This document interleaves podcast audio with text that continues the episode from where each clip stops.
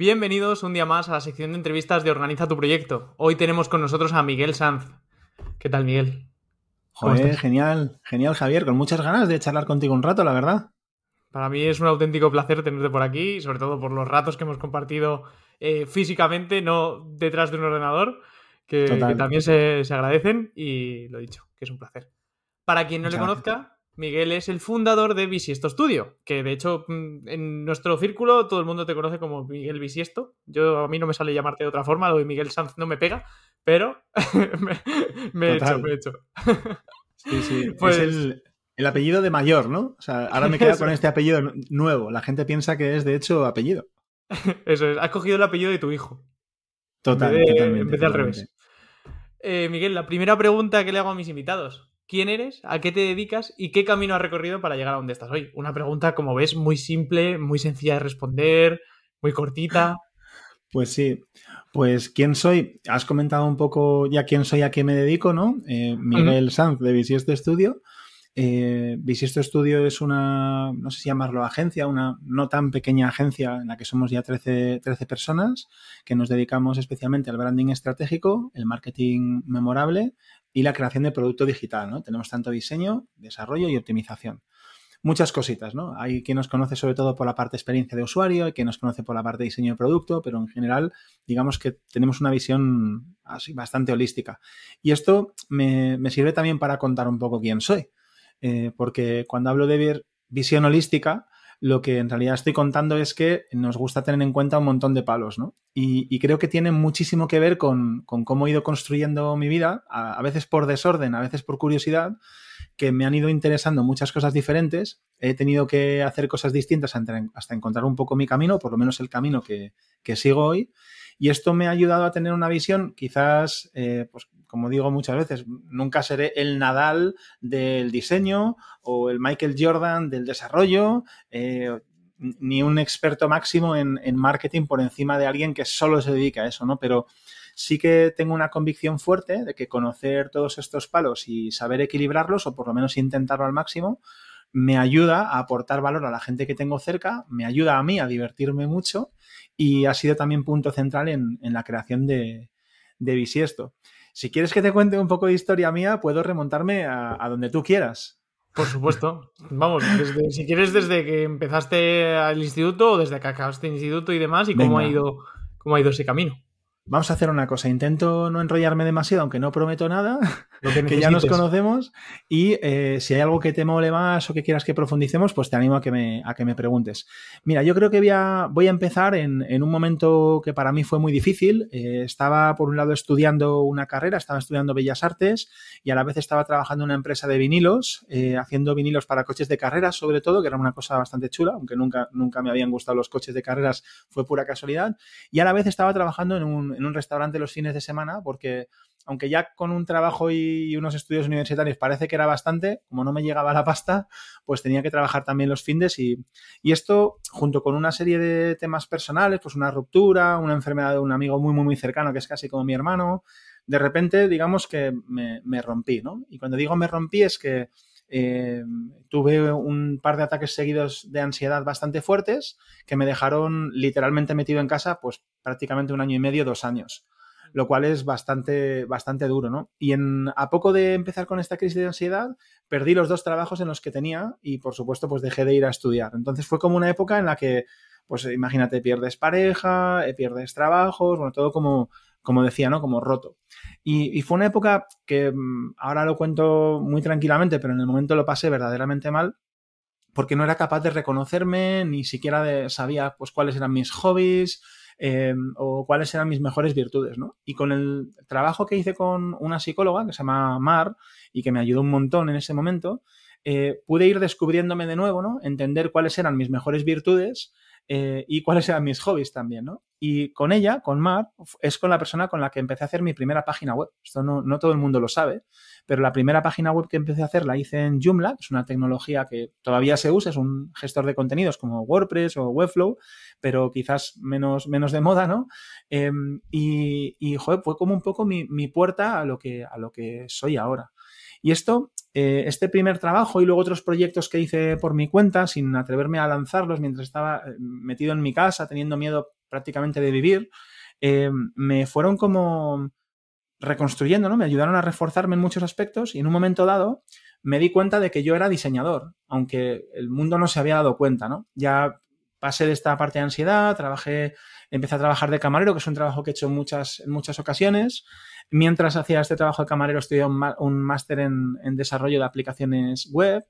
Y en un momento dado, lo que te digo, de repente tuve como una especie de, creo que visión es demasiado decir, ¿no? Pero como la certeza la gran certeza de, que lo que pasaba es que la gente no se había dado cuenta, pero que yo era diseñador y que cuando alguien me preguntaba, bueno, ¿y, tú qué eres? Y yo decía, ah, camarero. Ostras, no es verdad, tú no eres camarero, estás trabajando de camarero.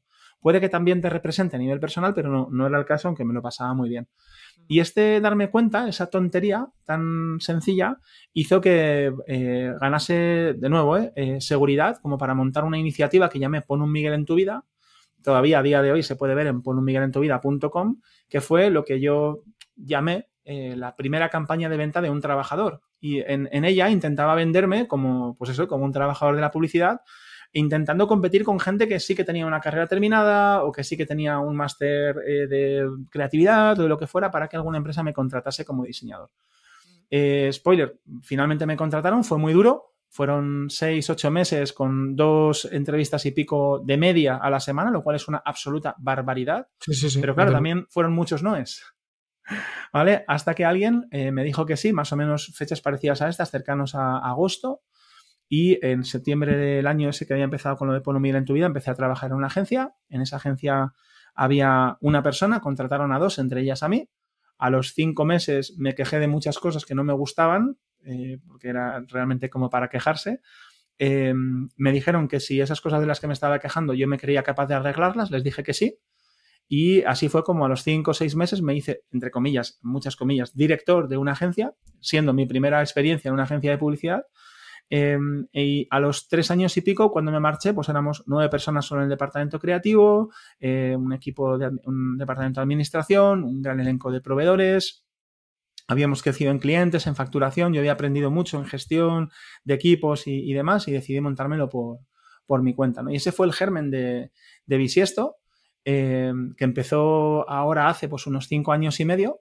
Y lo demás, bueno, ya te conté un poco al principio a qué nos dedicamos, ¿no? Y cuántas personas somos. O sea, que esa ha sido, eh, digamos, mi vida desde ese punto de inflexión tan importante que fue probablemente la tocada de fondo más gorda que he tenido y también la, subida y la reconstrucción más grande que he vivido en mi vida, ¿no? Qué bueno, qué interesante. E, es súper interesante ver este tipo de casos porque al final ves como eh, de no reconocerte a ti mismo, de no tener una identidad eh, construida, la llegaste a conseguir sin ni siquiera ser o, dedicar gran parte de tu día a eso que tú sabías que, eras, ¿no? Como cuando compatibilizabas el tema de, camarero y tal. Bueno, Sí, más o menos, ¿no? O, dedicabas el mismo tiempo a las dos profesiones o, más incluso a lo de diseñador, pero sí que es verdad que tenías esa identidad clara y, te sirvió, ese tipo de, palos te sirven para, descubrir realmente quién eres, qué quieres y, todo eso. Y es, un proceso muy interesante. Sí que es muy jodido pasar por ahí, porque tiene que ser muy complicado. Tú pasarías un tiempo horrible, fatal. No querer salir de casa ya es algo muy chungo. Necesitaba compañía, literal. O sea, tenían que. Se vino mi hermana a vivir conmigo. Eh, vamos, casi, casi hubo un momento que es que prácticamente no eran independientes. O sea, era, fue tremendo, la verdad. qué fuerte, qué fuerte. Pero al final, eso te ha servido, o sea, una época mala de tu vida, al final ha conseguido que el resto eh, merezca mucho la pena y, descubras eso que te, que te, que, te, mueve, ¿no? Y que te hace levantarte todos los días. Pues, Totalmente me gustaría contigo ver, eh, que me lo, definas, aunque ya lo hemos hablado, pero ¿cómo definirías en una frase o en un par de frases el problema que resuelves con, con Bisiesto Studio? Muy bien. Pues eh, yo creo que ayudamos a nuestros clientes a entender dentro de su contexto cuál es la mejor forma de acercarse a su vez a sus clientes y generar negocio. Y para ello eh, intentamos ayudarles em, estructurando una, una estrategia que puede tocar distintos palos, ¿no? Ya sea el atender a su marca, entender a sus clientes, estudiarlos, eh, trabajar el marketing digital y para ello, pues construir o no alguna herramienta eh, eh, web, una aplicación y demás. Pero sobre todo, yo me siento casi siempre como un solucionador. Siento que nuestro equipo, muchas veces, aunque a veces digamos que tienes como que hacer que la gente te reconozca como, ¿y esto? Los de las webs, los de las apps o los de la experiencia de usuario, ¿no? Como para que te compren. Luego, una vez que el proyecto está empezando, nuestro papel es mucho más de solucionadores, ¿no? Tienes esa parte de intentar entender muy bien no solo lo que te piden, sino lo que realmente hace falta y con esa idea construir eh, en favor del cliente, ¿no? Qué bueno. ¿Y cómo ha sido la estrategia desde que comenzaste? Eh, ¿Cómo ha ido variando esa estrategia para darte a conocer, llegar a más clientes y demás? Sí, perdóname, perdóname, Javier, que me, río porque quizás estrategia no ha habido ninguna, ¿no? O sea, es, tremendo, es tremendo decir esto, pero em, a día de hoy eh, justo me pillas en una época en la que tengo la sensación de, estar empezando a ser consciente ahora de, dónde me he metido, ¿no? Y de, lo que significa gestionar una compañía, o una compañía suena como muy grande, ¿no? De gestionar una empresa, ¿no? Em, pero es verdad que hasta ahora tengo, como te digo, esa sensación de que esto me ha llevado un poco donde ha querido Em, y bueno, la única estrategia que hemos seguido de verdad es, eh, lo primero, intentar hacer siempre un buen trabajo, que cuando nos pedían un trabajo que fuera de uno, intentar hacerlo de uno y medio, para que cuando nos pidieran uno de dos, pues eh, decirle, ah, mira, pues no tengo este de dos, pero tengo estos dos de uno y medio que si los juntas son muy parecidos y, que la gente pudiera verse representada. Em, y luego, eh, como ya casi como la antiestrategia, Dentro de, los, de la cantidad de trabajos que hacemos, porque como has visto es variado, es una respuesta relativamente global a nuestros clientes, eh, nos hemos ido casi sin querer especializándolos, se nos han ido llegando proyectos y los hemos cogido con mucha ilusión y esto ha dado lugar a otros nuevos proyectos, nos hemos ido metiendo mucho en proyectos muy personalizados. Y esto es casi la antiestrategia para, para, una compañía porque no, nos ayuda a poder estandarizar, no nos ayuda a poder eh, procedimentar en muchos aspectos y hace que cada cliente, cada proyecto sea diferente y nos, nos genera muchos retos. Pero nos genera muchos retos porque son el tipo de proyectos que nos atraen. Entonces, bueno, como te digo, hasta ahora seguramente hemos dado un poco de palos de ciego, nos hemos comportado más como un niño pequeño relativamente responsable y ahora quizás como un adolescente que empieza a revolverse un poco, ¿no? Y tengo la sensación de que entramos ahora como organización, como compañía, o, deberíamos entrar ¿no? en un proceso de transición a, ser adultos, ¿no? A entender dónde estamos, a plantear ahora sí una estrategia y que esa estrategia tenga, pues, eh, venga soportada por las finanzas y por las acciones que hacemos como compañía, como equipo. Bueno, un poco en ese, en ese momento me encuentro. Qué buen símil. Y, y cómo, si volvieras a empezar hoy con Visiesto Studio de cero, eh, ¿aplicarías algo de estrategia o volverías a comenzar eh, de la misma forma, por así decirlo? Pues, em, a ver, estoy escuchándote y escuchándome y me dan ganas de desdecirme, ¿no? O sea, yo cuando empecé Visiesto hice un, pliego de yo que sé cuántos folios, haciendo mi estrategia empresarial, teníamos un Excel que seguir, entonces ahora me escucho diciendo que no teníamos estrategia y suena, suena de broma porque sí que me lo había currado, ¿no? Y de hecho cumplimos todas las previsiones que había hecho, tenía varios escenarios por año, los íbamos cumpliendo, pero mm, tengo la sensación de que, de que lo que no entendía era el qué es una empresa, entonces sí que lo haría distinto. O sea, seguramente que igual que al principio tendría una estrategia, pero de verdad sabiendo lo que significa a nivel financiero, eh, entendiendo cómo se manejan los flujos de caja o por lo menos entendiendo lo que sea a día de hoy, después de haber dado algunos cursos de finanzas, de liderazgo, em, de conocer mucho mejor el mercado, estoy muy, muy convencido de que si empezase Bisiesto ya no sería yo trabajando a mi manera, contagiando a más personas para que se unieran a mi sueño y haciendo que esto crezca de una manera orgánica y luego intentando ordenarlo, sino al revés, focalizarme mucho en algún eh, nicho de mercado en el que encuentre una necesidad muy específica, aunque sea dentro de lo mismo que hacemos ahora, y centrando todo el trabajo, tanto de previsión como de proyección, sobre ese, sobre ese nicho de mercado. ¿no? Eso sí lo pues cambiaría, seguro. Y ya que has, has, mencionado el tema del flujo de caja y gestionar al final recursos y tema financiero, ¿qué consideras importante? ¿Qué has aprendido en ese paso de ser eh, trabajador por cuenta ajena a gestionar tu todo, al final ser el centro del negocio? Creo que, hay muchos, muchos, muchos aprendizajes eh, y entre ellos también ocurre que cosas que al principio me resultaban muy chocantes o que no sabía y que me marcaron durante meses, a día de hoy están como relativamente interiorizadas y me parecen de lo más normal, ¿no? Pero, pero el camino no es nada intuitivo, ni a nivel legal, ni a nivel fiscal, ni, ni a nivel contable. Para mí las cosas son, digamos que todos estos mundos funcionan de una manera distinta a cómo funciona mi cabeza y mi forma de pensar. Entonces, pues mira, aprendizajes de todo tipo, desde, desde que cuando empecé como autónomo cobraba a veces unos márgenes muy bajos cuando subcontrataba, pero al, tener que hacer... Em, las empresas me hacían retenciones, es decir, a ver si consigo explicarlo bien para que sea eh, fácil de, entender por cualquier persona, incluso aunque no sea autónomo o autónoma. Yo imagínate que hacía una factura de, de 100 euros por algo que me había costado 95 euros, ¿vale? Eh, y digamos que me guardaba ese 5% de, beneficio.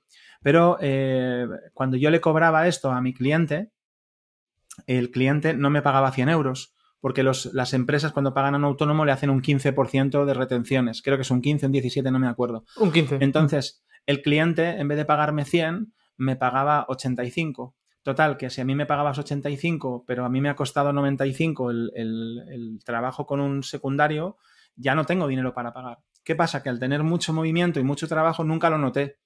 Nunca noté que mi margen era demasiado bajo y que ni siquiera cubría eh, las retenciones, ¿no?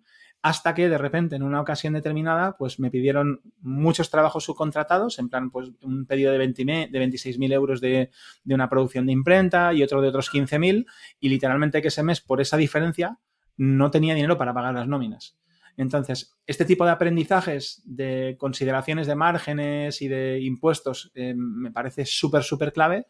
Y ahora, hace muy poquito, eh, me he hecho un pequeño curso de finanzas eh, muy personalizado y creo que me ha ayudado mucho a entender cuáles son las cuentas a las que tengo que asociar cada uno de los gastos eh, o por lo menos entrever un poco cómo funciona. No te quiero decir que me lo sepa, si me haces un examen suspenderé, ¿no? Pero tengo una visión mucho mayor de la que tenía antes y también entender mucho mejor cómo eh, trabajar mis flujos de caja, la importancia de a partir de cuándo tengo que tener, cómo podría valorar mi compañía el día de mañana si quisiera venderla, qué cosas tengo que tener muy ordenadas eh, para si el día de mañana pues tengo que hacer cualquier tipo de operación, ¿no? No te digo de venta, sino de incorporación de un socio, auditoría externa, cualquier cosa, ¿no? No sé si te sirve. sí, sí, sí, por supuesto. Y a la hora de colaborar con otras personas, ya que has mm. dicho el tema de subcontratar o de fichar a alguien para el equipo, ¿qué es lo que más tienes en cuenta o qué, te, guía en ese proceso de selección? Vale, pues eh, sí que diferenciaría bastante. O sea, hay algún punto en común y es. Em, eh, yo creo que de las cosas más importantes sería eh, la empatía y dentro de la empatía poder conectar con la persona. Esto es algo como que, digamos que doy por hecho, ¿no? Poder comunicarme contigo de una manera honesta, clara. Eh, esto sería un, un, como una especie de primera criba, ¿no? Eh, que casi ni siquiera la piensas. Simplemente, si no sucede, pues no, no hay lugar a nada más. Y si sucede, pues, pues sí. Y a partir de ahí, cuando hablamos de contratar a alguien dentro de la compañía, pues tenemos una serie de valores que intentamos que la persona, eh, que la persona esté alineada con ellos. Eh, intentamos entender cuáles son nuestras necesidades y también cuál puede ser la potencial proyección que podríamos dar a esta persona y contárselo muy, muy bien. Y casi fíjate que es verdad que hacemos un buen proceso de selección, pero también intentamos que la persona nos seleccione a nosotros. Lo que más me importa es encontrar personas que dentro de que cubran las necesidades profesionales que tenemos, estén en un momento vital como el nuestro. Es decir, que busquen cierta estabilidad, que, tengan ganas de aportar un proyecto de 0 a 100, no, no, que tengan ganas de llegar como un paracaidista, lanzarse, hacer algo memorable y marcharse a otro lugar, sino que tengan ganas de construir poco a poco. Y esto es como mucho de mentalidad y es muy difícil de entender. Y en cambio, con los freelance o proveedores, por supuesto, también quieres relaciones a largo plazo, pero no me meto tanto a explorar en qué momento vital están y en cambio sí que me meto a explorar dentro de sus capacidades cuáles son aquellas en las que son más rentables, ¿no? Eh, porque cuando contratamos a alguien como freelance, normalmente, o un proveedor en general, lo que pedimos es que eh, da igual que nos cobre más alto o más caro dentro de un rango, sino que las horas que realice, el tiempo que nos dedique, el valor que nos aporte, sea el máximo que esa persona sepa aportar. ¿no? Entonces, suele ser una de mis preguntas favoritas. Bien, y dentro de estos tres stacks que controlas o dentro de estas tres cosas que haces, cuál es la, que te resulta más agradable y, más, y es más eficiente, ¿no? Porque es la que a mí me gustaría contratar a un, externo. qué bueno. ¿Y qué es lo que te motiva hoy día para seguir haciendo lo que haces? Hostia, pues eh, mira, te voy a ser súper, súper, súper, súper, súper honesto. Creo que es la primera vez que verbalizo esto. Em, hay días que me cuesta encontrar motivación. Hay días que me cuesta. Eh, me pillas en, una, en un momento, seguramente, pues mira, a un par de semanitas de que me pille, o, tres o cuatro, que me pille unas vacaciones y ya con, un poco de sobrecarga encima, ¿no? Y, seguramente llevo unos días últimamente que digo, no sé si estoy haciendo lo que más me gusta ni lo que me apetece, y, y como que me abordan algunas dudas. Pero Dicho esto, lo que realmente me hace levantarme por la mañana, aparte de ese pequeño pique que no tiene sentido de cada día ser mejor en algo, no sé por qué tengo la suerte de, llevarlo dentro, em, tengo la sensación de que, espero que no suene muy pretencioso, pero tengo la sensación de que, de que soy capaz de, inspirar a gente eh, y sobre todo que soy capaz de, aportar muchas cosas positivas a los demás, ¿no? y, y esto cuando, cuando lo hago yo de manera particular, tiene una limitación muy clara y es todas aquellas personas a las que yo puedo tocar uno a uno y además crear el contexto necesario para conseguir ese impacto positivo. Pero cuando trabajamos en equipo eh, o en este trabajo que hemos hecho de equipo, hemos sido capaces de construir un ente, que es bisiesto, que tiene en sí, mismo, ¿no? Ya tiene una serie de valores, una serie de emociones eh, asociadas, Em, y hemos creado algo muy especial que impacta eh, no solamente en todas las personas que trabajamos dentro de la compañía, sino también quisiera decir, espero que cualquier proveedor con los que trabajamos eh, pueda decir algo así. Por supuesto, cualquier cliente también, ¿no? Y mm, una de mis motivaciones es esa, ¿no? Eh, conseguir que este impacto sea cada vez mejor y cada vez mayor. Y cuando digo cada vez mayor es que llegue a más personas, y cuando digo cada vez mejor, es como fruto de un trabajo personal continuo, tanto mío como del resto de mi equipo, que nos asegure que estamos eh, siendo de la forma que nos apetece ser. ¿no?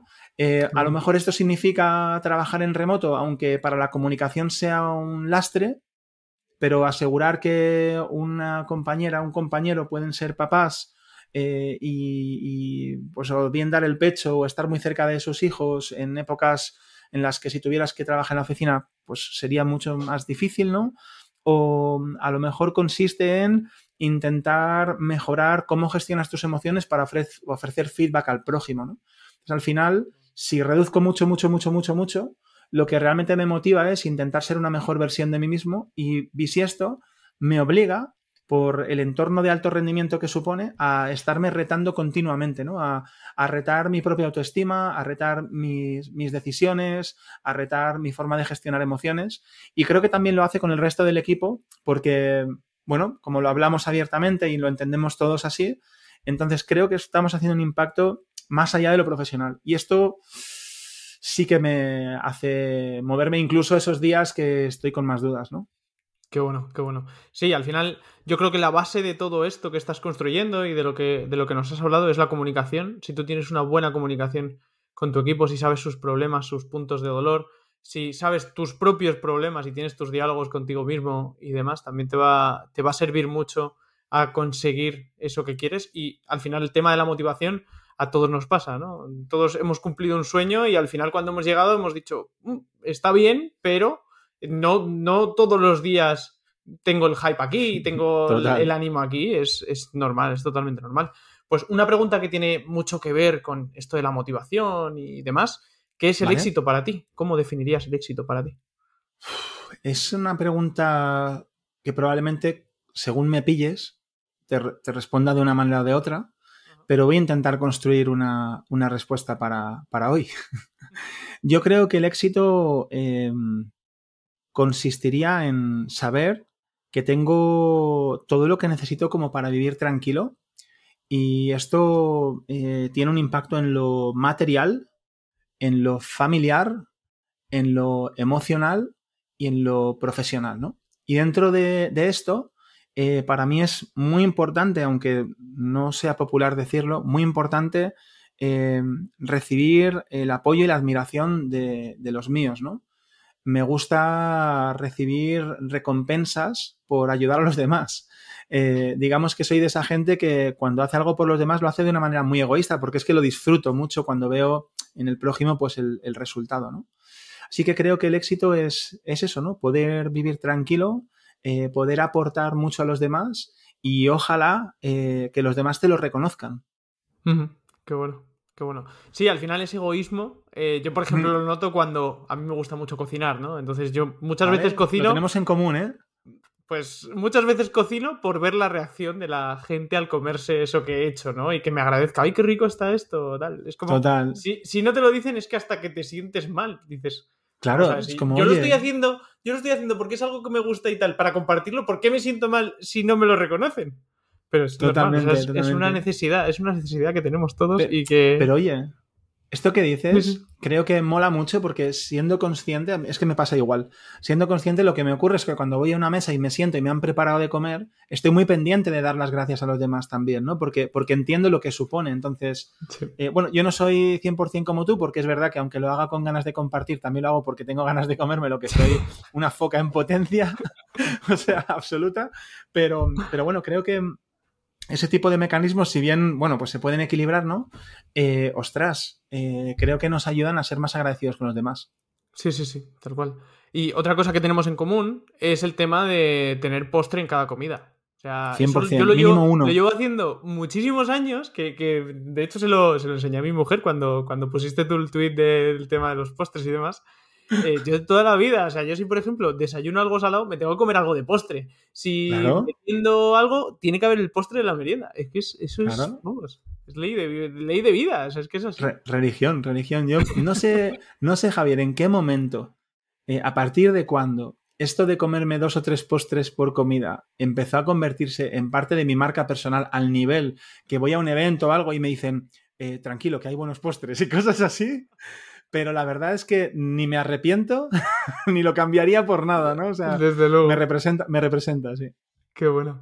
Pues te quería preguntar si tienes side projects aparte de, de Bisiesto Studios, si tienes algo por ahí montado. Pues eh, mira, estaba negando con la cabeza porque hasta ahora cualquier proyecto que, que tuviera, me dices, si tienes side projects, y digo, ¿cuál dentro de Bisiesto? O sea, eh, ayudar a mi equipo a mejorar cómo recibe el feedback o generar planes de carrera y subcontratar a alguien y aprender cómo se hace o aprender finanzas, o sea, todo este tipo de cosas son en sí mismos side projects, pero que están todos dentro de Bisiesto. Y tengo ahora mismo como dos proyectos que no tienen, o sea, que tampoco están 100% fuera de Bisiesto, pero que te cuento, ¿vale? El primero sería escalando agencias. Y es que tengo la maravillosa suerte de que José Carlos Cortizo, Corti, que trabaja en Product Hackers, me invitó a crear con él un, podcast sobre escalar agencias en el que hablamos con gente que ha escalado o está en el proceso de escalar empresas de servicios o agencias como las nuestras. Y mm, este podcast, que empezó como una sección por hacer una prueba dentro del propio podcast de Product Hackers, eh, a día de hoy pues es un, eh, está cogiendo entidad propia, lo hemos, digamos, lo hemos independizado eh, y hemos montado una comunidad que ha pasado en muy pocas semanas a ser más de 380 personas em, en un Telegram y mm, realmente estamos viendo que tenemos capacidad para eh, ayudar a mucha gente, por supuesto, aprender nosotros por el camino una barbaridad y creo que de ahí saldrán cositas. No sé todavía cuáles, pero muy seguro, seguro que estarán relacionadas con comer y hablar, que son dos de las cosas que más me gustan en la vida. Y y por supuesto, esto, claro, muy ligado a Bisiesto por el aprendizaje que me supone, por los contactos que vamos creando y, joder, pues por todo lo que me pueda aportar. Y el segundo side project no tiene ni siquiera nombre, eh, y es que hace unos meses hicimos una comida de amigos en Valencia, fuimos 22 personas, me gustó mucho.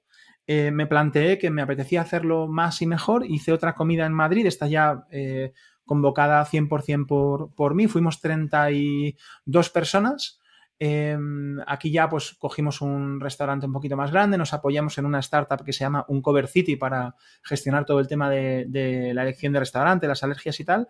Y fue un momento increíble, rodeado de gente maravillosa. Entonces me piqué, mm, mm, quise montar otro. He estado el fin de semana pasado en Valencia, organicé una comida. En este caso fuimos 40 personas, con pues, gente del mundo de la inversión o aceleración de startups, agencias, alguna marca, eh, profesionales independientes, startups.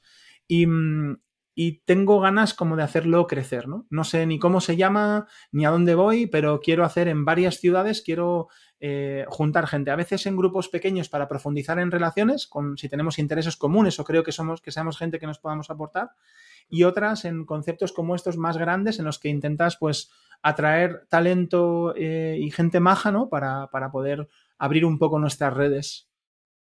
Qué pasada, qué pasada. Pues ya me contarás cuando lo bautices y, sí, sí, la, sí, cuando te más forma. Qué bueno, qué bueno. Prometido, prometido, que estoy en ello. Genial, genial. Pues vamos a, pasar a la parte de organización y Te, quería preguntar, ¿cómo es tu día a día? ¿Cómo es un día normal de Miguel Sanz? Vale. Em, pues si es que hay días normales. Claro. bueno, sí, digamos que sí, digamos que son días normales. De hecho, mucho más que hace cinco años y medio cuando empecé Bisiesto, sin ninguna duda pero todavía lloriqueo, pues porque lloriquear es gratis. Eh, pero mira, normalmente pues me suelo despertar no demasiado pronto, eh, suele ser sobre las 8 así, me pego un desayunito y a las 9 estoy currando. Incluso ahora que hay jornada intensiva, mantengo mi horario porque eh, bueno, pues como ahora que estamos grabando en este momento es por la tarde, en el momento que estamos grabando es por la tarde, eh, también pues antes he tenido una reunión y aunque se suponga que haya jornada intensiva, hay ciertos compromisos que al final tengo por la tarde, entonces como sé que al final la jornada se me va a extender, ya después de muchos años de pegármela e intentando madrugar y hacer que la jornada sea corta, directamente intento hacerlo lo más flexible posible, pero, pero mantengo los horarios que me resultan naturales. A partir de ahí, cuando empiezo a trabajar, normalmente lo que hago es eh, abrir bandeja de correo, abrir bandeja de Slack, hacer una primera revisión de las cosas que tengo más importantes y solo tener anotadas una serie de tareas eh, que son prioritarias en, la semana eh, y o en el día si es algo muy, muy acuciante. ¿no? Intento ponerme con, con ellas. Pero mi día, a día de hoy, consiste, diría que en el 60% del tiempo en responder correos, llamadas, y el otro 20% o 25% en grabar eh, cosas como esta o juntarme con gente interesante de una u otra manera y el restante eh, en crear eh, presupuestos o hacer relaciones con, digamos, perdón, o cerrar proyectos con, clientes, ¿no? No sé si esto te ayuda más o menos porque en realidad luego cada día varía mucho, ¿no?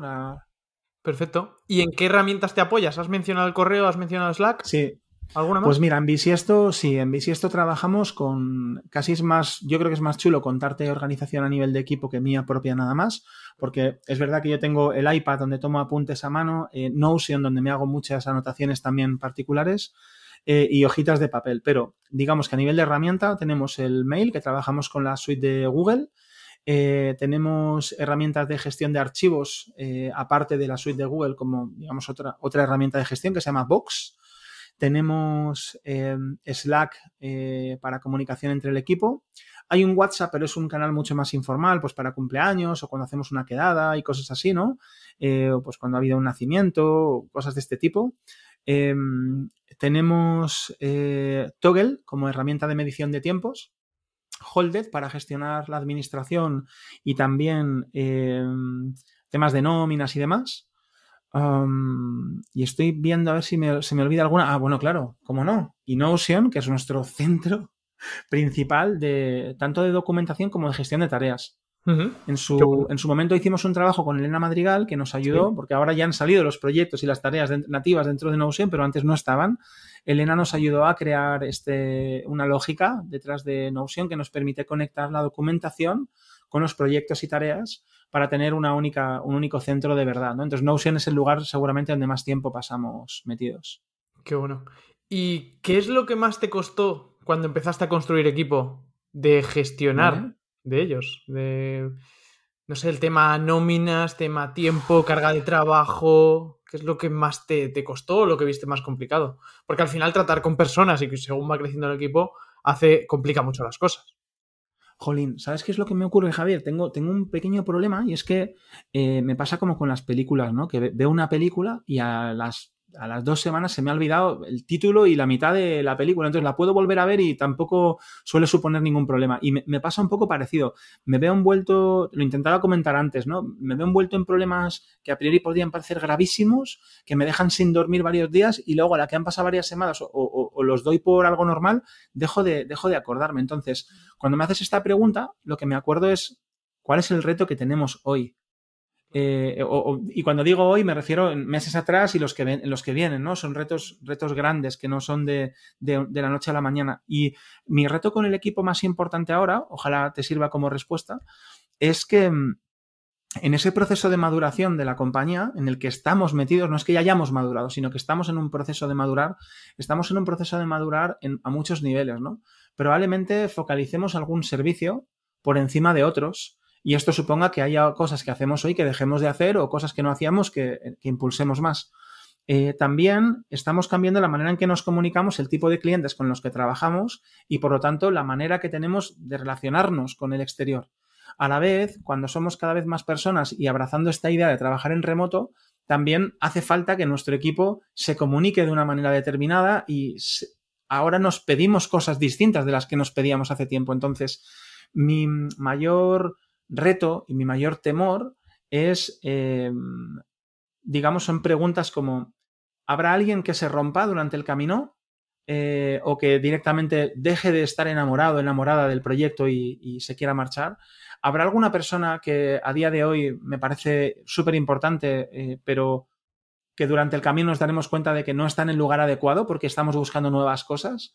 ¿Seremos capaces de adaptarnos como compañía y como equipo a de verdad empezar a ser conscientes de lo que significa eh, tener un negocio y, honrar una estrategia ¿no? con unos objetivos?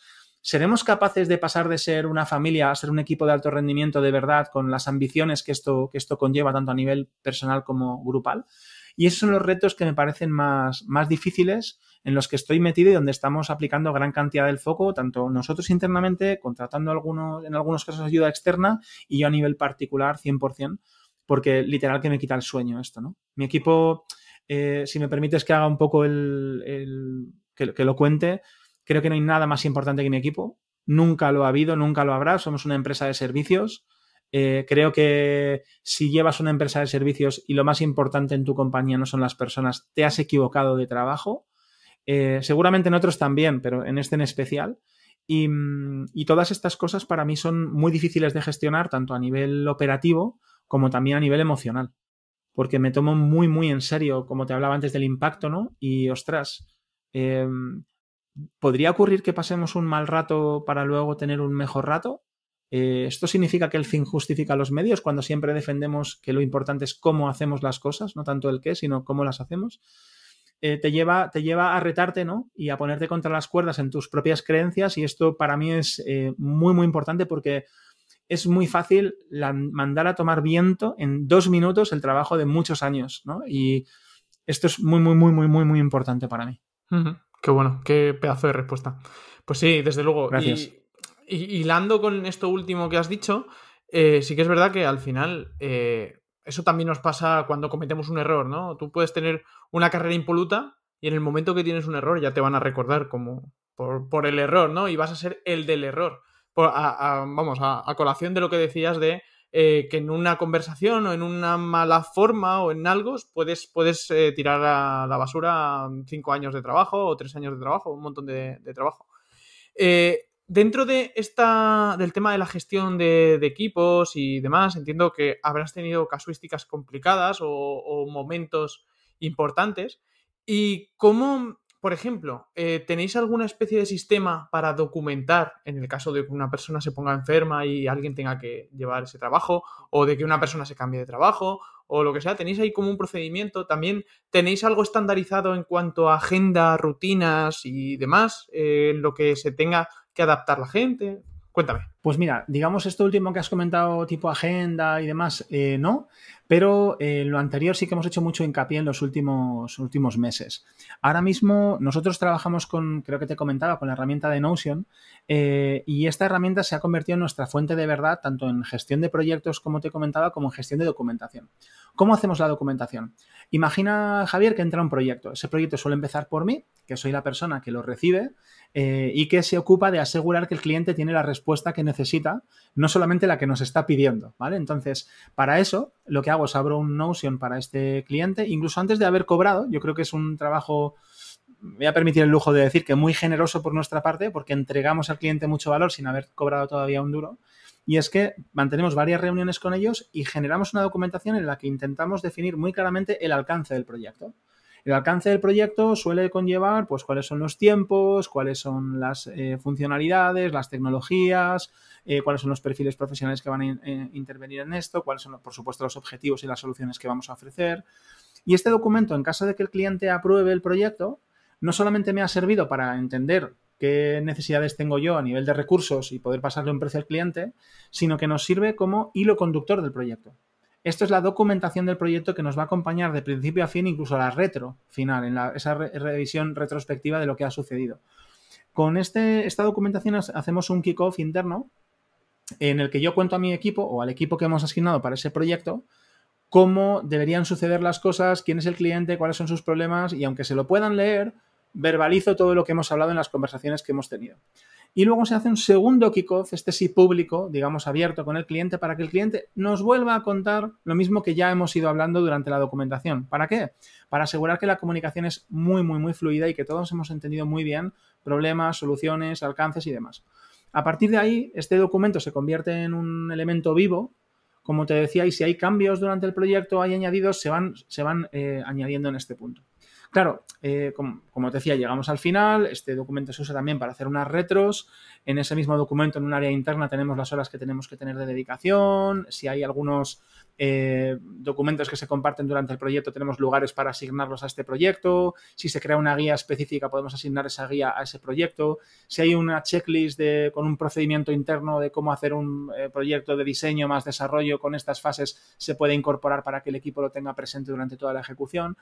Y esto durante meses, trabajado durante, bueno, yo creo que más de un año ya, nos ha, ha, creado eh, un auténtico monstruo dentro de Bisiesto, ¿no? En el que tenemos gran cantidad de eh, checklists, eh, procedimientos creados que estamos trabajando continuamente, formaciones internas que hemos hecho que están metidas dentro de la plataforma y que se pueden asignar a proyectos o documentaciones, mucha documentación que nos sirve también de base para crear otras nuevas, ¿no?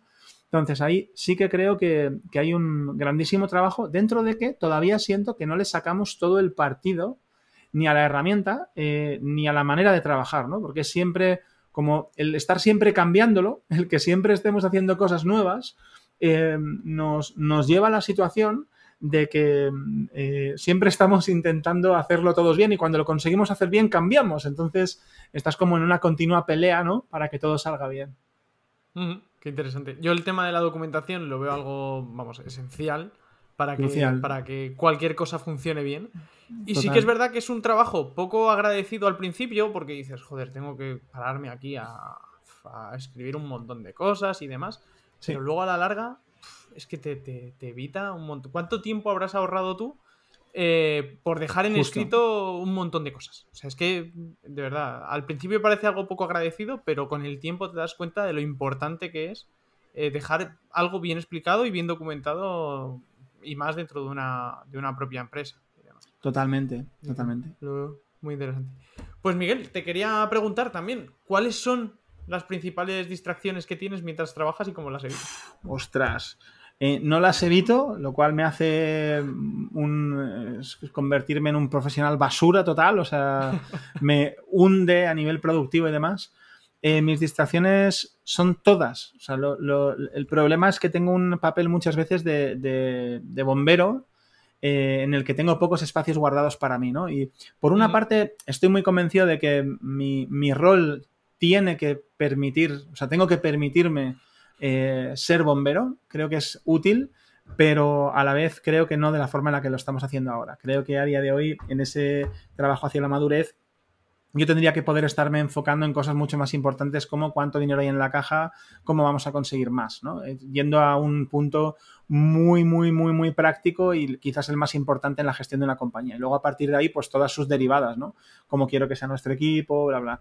Distracciones, pues mira, desde que tengo un perfil muy activo en redes sociales, eh, tanto para generar contactos y este side project que te contaba, como para dar visibilidad a Bisiesto en diferentes podcasts como este o como el nuestro propio, eh, como generar relaciones que voy generando con gente, estos perfiles sociales pueden suponer una gran herramienta y a la vez también una gran distracción.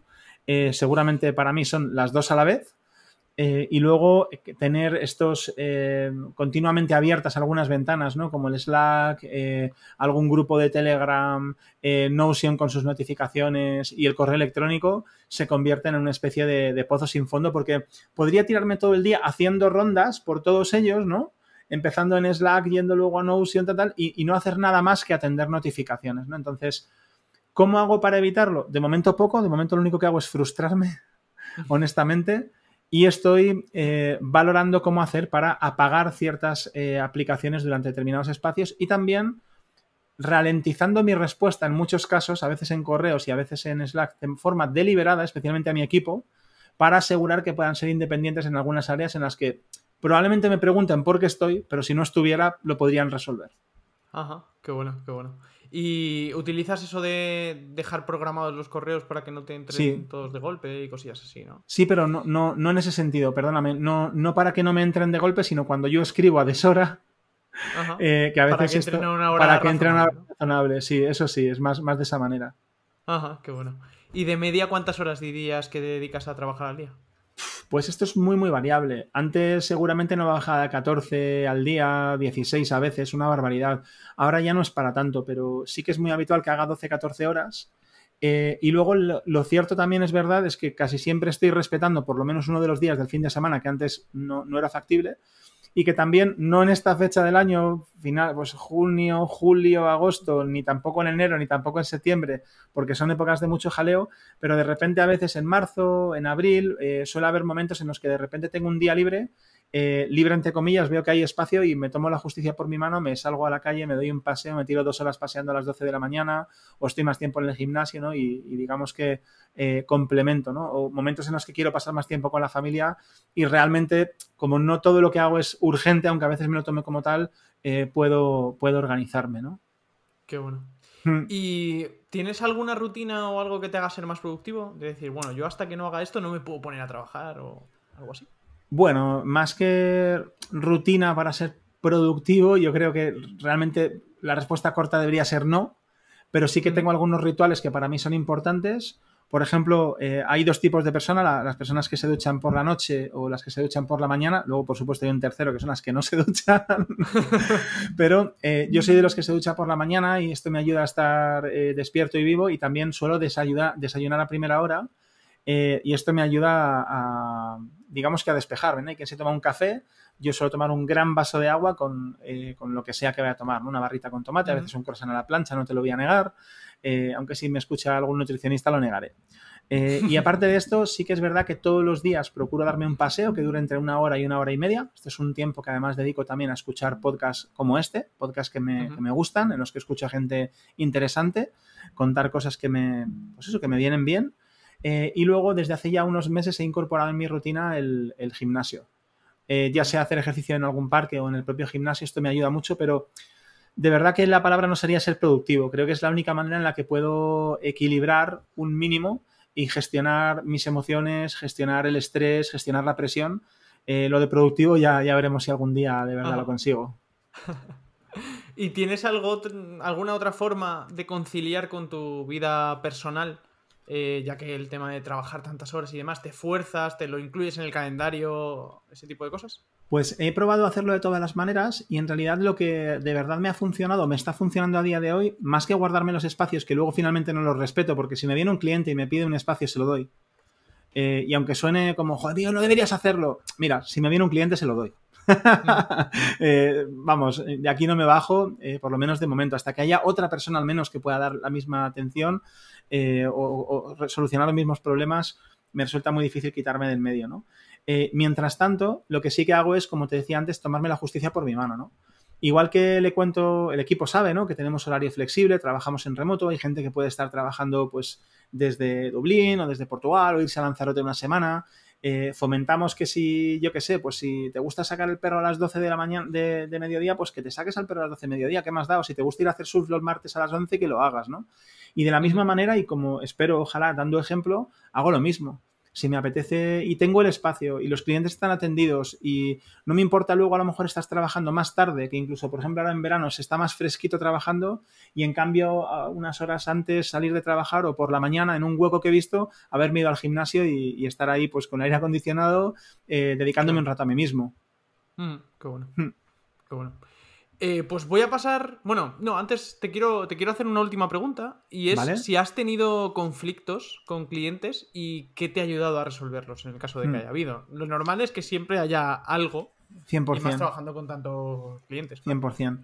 Después de cinco años y medio y además haciendo ese esa transformación poco a poco de cada vez, cada vez hacer proyectos más complejos, que ya lleva mucho tiempo rodando, o sea, llevamos mucho tiempo haciendo proyectos muy personalizados y de, digamos, de una alta sofisticación, tanto a nivel de ejecución como a nivel tecnológico, ¿no? Em, hemos tenido fricciones de todo tipo con un montón de clientes. Eh, durante el proceso, especialmente de desarrollo, suele haber un momento de incertidumbre muy grande. Ten en cuenta, Javier, que pasamos de estar viéndonos con el cliente un día a la semana repasando el proyecto en diseño y ajustando feedback casi en tiempo real, pasamos a, de repente estar varias semanas sin que el cliente vea movimiento porque estamos trabajando en, digamos, debajo de la alfombra, ¿no? En, la, en la, ejecución de, código. Y este momento suele ser un momento muy complicado. Creo que la manera que tenemos de, no sé si de resolverlo, pero de minimizarlo desde luego es desde el principio avisar al cliente que, que va a suceder, que va a haber un momento de incertidumbre que no lo vamos a poder evitar aunque lo intentemos, que, confíen que es parte del proceso, entonces digamos que ya comunicas, eh, enseñas el elefante de la cocina, ¿no? Antes de, que, antes de que nadie más lo vea y luego intentando mm, tener una comunicación muy fluida. Y luego, eh, proyectos en los que la complicación no viene tanto de esta incertidumbre, sino que puede haber algún roce con algún cliente por... Em, bueno, voy, voy, a hablarte con, con toda honestidad, ¿no? Tenemos un equipo muy empático. Eh, y esto eh, es muy bueno. Yo creo que cualquier, cualquiera de nuestros clientes mataría por tener un equipo en todas las áreas con las que tiene, ya sea interno o externo, tener equipos muy empáticos que quieren sudar la camiseta, que quieren una palmita en la espalda, que quieren que todo salga bien. Em, creo que todo el mundo mataría por un equipo empático que se, ponga la camiseta ¿no? de, su sponsor, de su cliente. Y, Pero luego no todo el mundo sabe lidiar con la responsabilidad que eso supone, ¿no? Tener personas que tienen sensibilidad entonces, hay determinados modelos de gestión de proveedores que tienen clientes con nosotros, a lo mejor acostumbrados por otro tipo de políticas, eh, pues unas maneras de hablar o de expresarse que son muy complicadas de llevar porque no estamos acostumbrados a ellas, ¿no? No, nos gusta lidiar con determinado tipo de, persona que no tiene capacidad para gestionar mínimamente sus emociones, porque mm, eh, somos capaces de hacerlo una vez, dos veces, tres veces, somos capaces de empatizar mucho y de ayudar a entender cuál es el problema que está detrás de todo esto y solucionarlo. De nuevo, comunicación, comunicación, comunicación. Pero hay momentos en los que si esto se desajusta demasiado, la única manera que tenemos de hacerlo, de, solucionarlo es verbalizarlo de forma muy clara, hacer que la persona entienda con quién, con qué tipo de gente está trabajando, qué es lo que se espera de ellos. Y, bueno, pues a veces lo solucionamos más fácil y a veces cuesta más. No te, no, no te voy a negar. Sí, sí, desde luego, qué bueno bueno, pero lo que hemos dicho antes, que la comunicación yo creo que es la base absolutamente. es, eh, vamos, es un arma que un arma en el buen sentido, que Totalmente. si se utiliza bien es una maravilla. Pues pasamos, por desgracia, pasamos a la última parte de la entrevista, ¿Vale? porque me encantaría seguir hablando contigo, ya hablaremos fuera de micros. Eh, te quería preguntar, eh, ¿de qué forma sigues aprendiendo? ¿Cómo te gusta aprender? Vale, pues me, gusta mucho leer, aunque estoy en una época de mi vida en la que eh, creo que tengo empezados, y, no es coña, me, da vergüenza, pero a lo mejor 8 o 11 libros, y no es porque es que sea muy inteligente me los leas todos simultáneamente, sino porque los empiezo, llego a un punto, encuentro otro que me gusta, ¿no? Y entonces tengo como varios empezados sin terminar, lo cual no, es, no es desde luego ningún consejo, pero sobre todo, sobre todo, hay dos formas en las que aprendo eh, mucho mucho, mucho, seguramente más que, en, algunas formaciones. La primera es escuchando podcast y con esta no dependes de nadie, solamente de, encenderlo y por supuesto encontrar alguno que, te guste y que hable de los temas que te interesan. Y el segundo es hablando con gente como, como tú, ¿no? Como estamos haciendo hoy tú y yo. A veces en directo, a veces eh, grabando con alguien, eh, suceden estas conversaciones en las que, bueno, pues aprendes o te llevas regalitos para tu mochila, te llevas cosas en el bolsillo y otras, pues físicamente, otras con gente que conozco por Twitter, pero compartir con gente, tanto en la parte de verbalizar mis propios problemas que me ayuda a entenderlos mejor, como en la parte de escuchar lo que me cuentan los demás, ¿no? Y ver maneras distintas de hacer las cosas, puede ser de lo que más me ha enriquecido a nivel personal y profesional en los últimos años, sin ninguna duda. Sin ninguna duda. qué bueno. Sí, al final eh, lo que hablábamos antes, nosotros nos conocemos de sin oficina y, el tema de compartir los eventos, eh, las comidas y demás, pues mola mucho, ¿no? Al final que, como el otro día que estuvimos con mi hijo, con gente de sin oficina y demás, que estábamos ahí todos juntos, pues al final en esos ratos, eso es lo que te llevas al final a la Absolutamente, absolutamente. Pues te quería pedir recomendaciones, ya que has dicho que lees y tienes una biblioteca estupenda ahí detrás. Sí. y que escuchas muchos podcasts, pues te quiero pedir tres libros temática libre y tres podcasts. Si quieres que caiga alguno más, te dejo, por supuesto. Temática libre. Venga, pues mira, a los podcasts, eh, perdón, a los libros, de los libros te voy a recomendar Team of Teams, eh, que es del general Stanley, lo tengo aquí apuntado. Eh, habla de diferentes modelos de gestión de equipo por un tipo que trabajó en el ejército y que hablaba, bueno, pues desde equipos muy rígidos a equipos muy líquidos y todo, todas las diferentes posibilidades que hay entre medias, ¿no? Y creo que mm, eh, este libro me lo recomendó Dani Saltarén. Eh, de hecho, lo vimos en alguno de los apartados de un, de un curso que hicimos que ahora se llama, em, lo diré, es que se llama Upgrade Camp, pero ahora ha cambiado el nombre, perdonadme que no, me acuerdo del, del, nombre ahora, pero vamos, un curso que hicimos de liderazgo muy interesante. Luego, el segundo libro que os recomendaría sería La lección de August, hay una película por ahí, sale un chaval con un casco de astronauta y tal, y es un, chico que nace con la cara eh, deformada, tienen que hacerle un montón de operaciones, y es un libro maravilloso, maravilloso, del que solo te quiero decir una frase que se me ha quedado grabada. Em, es un libro con el que he reído y he llorado mucho.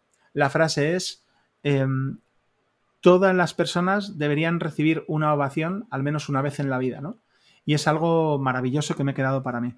Y el último, mucho menos denso y mucho menos dramático, que sería Aprendiendo de los Mejores, que hay creo que uno, dos o tres volúmenes de Francisco Alcaide. Eh, básicamente se ocupa de, coger a personas interesantes del mundo, pues lo mismo es eh, Donald Trump que, Gandhi o la Madre Teresa, ¿no? Y te pone 10 frases que se le han escuchado o, o, escribieron en algún momento de sus vidas, ¿no? Entonces, bueno, es como como fácil de consumir en momentos sueltos por ahí, para gente como yo que no acaba de terminar un libro. Y tiene, eh, bueno, pues comentarios y frases muy inspiradoras que te puedes traer a tu propia vida. Y de, cara, de cara al podcast, eh, yo creo que uno de los que más escucho es el podcast de ITNIG, que habla de, emprendimiento y demás. Y, bueno, realmente no, me pierdo, yo creo que no me pierdo uno. Hay eh, otro que se llama La Ruina Show, que es de humor, que me lo mandó mi padre y lo típico que te lo manda y dices, bueno, a ver cómo será, ¿no? Y la verdad es que voy deshuevándome por la calle mientras voy andando, porque es que, mm, bueno, es, muy, muy divertido. Va gente a contar sus ruinas o sus, anécdotas ruinosas y es muy bueno. Eh, luego hay otro que se llama El sentido de la birra, que sería el tercero. Eh, y este es como de conversaciones de cervecita en la mano. Eh, y es muy bueno porque el entrevistador es muy bueno y porque los entrevistados también lo son. Ya subimos a entrevistados como pues Pablo Motos o Chojín, que es este cantante de, rap. O sea, tienes gente pues más conocida, actores, humoristas. Y eh, aunque me has dicho tres, me cuela un cuarto que es el de Escalando Agencias, que te contaba antes, ¿no? Y yo creo que mm, es un podcast que disfrutamos mucho haciendo y mm, que, nos hace aprender una barbaridad, pero que está, digamos, demostrado, ¿no? Que, a mucha gente le está, le está ayudando por la manera que tienen nuestros invitados, invitadas de compartir sus periplos. Y, mm, y la verdad es que estoy muy orgulloso y lo recomiendo también, ¿cómo no? Qué bueno, qué bueno. Y déjame añadir uno, el podcast de Visiesto Studio. Bueno, muchas gracias. Yo quería pasarme ya, ya había hecho, ya había metido una cuñita comercial, no quería romper la está Perfecto, está perfecto. Si estamos aquí para conocerte mejor y, saber más lo que haces, así que perfecto. Pues Miguel, hace poco empecé en las entrevistas a nominar a gente, a que los invitados nominarais a gente. Y me gustaría saber a quién te gustaría ver en Organiza tu proyecto, a quién quieres cotillear a ver cómo se organiza y cómo lo hace. Venga, pues yo creo que le tengo bastante cotilleado, pero precisamente por eso creo que es una persona interesante para, venirse por aquí. Se llama Jorge García. Es cofundador y, si no me equivoco, CEO también de Marketing Paradise, que es una agencia de marketing eh, que hacen muy bien las cosas en, general, pues en redes sociales, marketing digital. Es un gran amigo, tiene una manera de ver las cosas eh, muy particular y, y, él como que ha ido ganándole tiempo al reloj para dedicarse a sí mismo y además hacen cosas increíbles en el proyecto. Entonces creo que es alguien que podría aportar mucho, más allá de que encima es que es un tío muy inteligente eh, y, tiene, y tiene un buen humor. Así que la verdad es que es el típico capítulo que me gustaría escuchar, ¿no? Aunque ya le conozca. Qué bueno, qué bueno. Pues apuntado y nominado queda, ya me pondré en contacto con él. Venga. Y por desgracia llegamos a la última pregunta que no te asustes que es la más fácil. ¿Dónde podemos encontrarte? Venga, pues eh, podéis encontrarme, por supuesto, podéis contactar conmigo a través de la web de bisiesto.es en el apartado de contacto. Estoy en copia de todos los correos que llegan a través de, esta, de nuestra página web. Por supuesto, podéis buscarme como Miguel Sanz, Miguel Sanz Rivas o Miguel Sanz Bisiesto en, en LinkedIn y en Twitter soy Miguel Bisiesto. Eh, así que bueno, os lo pongo fácil. Suelo tener una agenda complicada, pero también responder a todo el mundo. Así que encantadísimo de escucharos, de ayudar si, fuera posible para mí. Y, bueno, encantado de, haber estado este ratito contigo, Javier, que para mí ha sido un placerazo. Lo mismo digo, lo mismo digo. A pesar de los problemas técnicos, que bueno, el que lo escuche no lo va a notar, hemos tenido que estar aquí un ratito eh, fuera de micros, que, nos ha dado un problemilla la herramienta, pero eh, no hay nada que no se pueda solucionar, que todos los problemas en la vida sean esos. Totalmente. Pues nada, Miguel, lo he dicho, un auténtico placer. Espero verte pronto en algún evento, en alguna comidita, en algo tal, con nuestros postres, por supuesto. Y, que no falte. Y nada, de verdad, muchas gracias por, por participar. Y muchísimas gracias a vosotros por escucharnos. Nos vemos en el siguiente.